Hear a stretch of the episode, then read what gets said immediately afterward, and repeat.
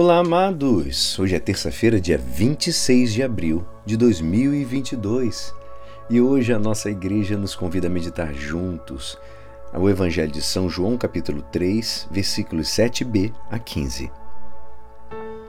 Naquele tempo disse Jesus a Nicodemos: Vós deveis nascer do alto.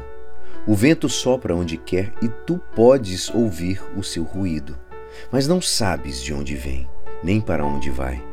Assim acontece a todo aquele que nasceu do Espírito. Nicodemos perguntou: Como é que pode isso acontecer?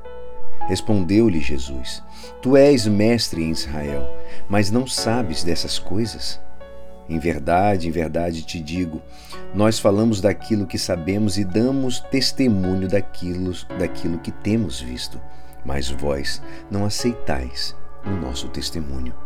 Se não acreditais quando vos falo das coisas da terra, como acreditareis se vos falar das coisas do céu? E ninguém subiu ao céu, a não ser aquele que desceu do céu, o Filho do Homem.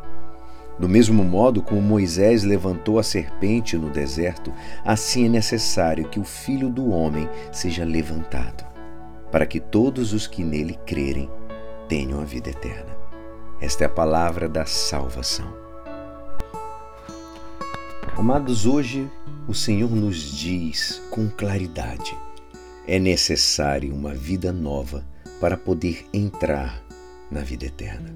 É necessário uma vida nova regenerada pela ação do Espírito Santo.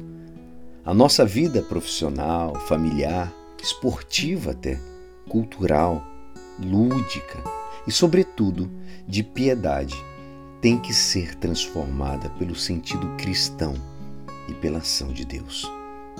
Tudo transversalmente tem que ser impregnado pelo seu espírito. Nada, absolutamente nada, deveria ficar de fora dessa renovação de Deus que Ele realiza em nós com seu Santo Espírito. Uma transformação que tem Jesus Cristo como catalisador.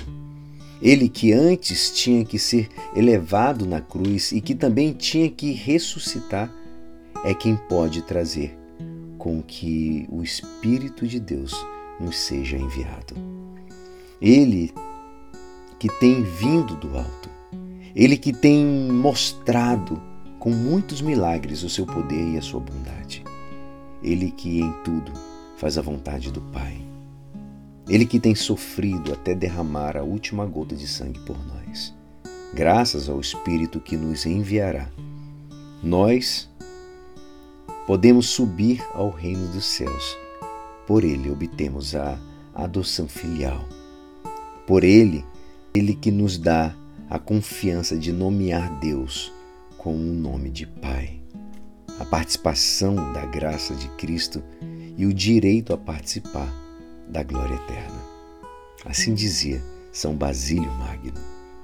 Amados, que façamos que a ação do Espírito tenha um acolhimento em nós.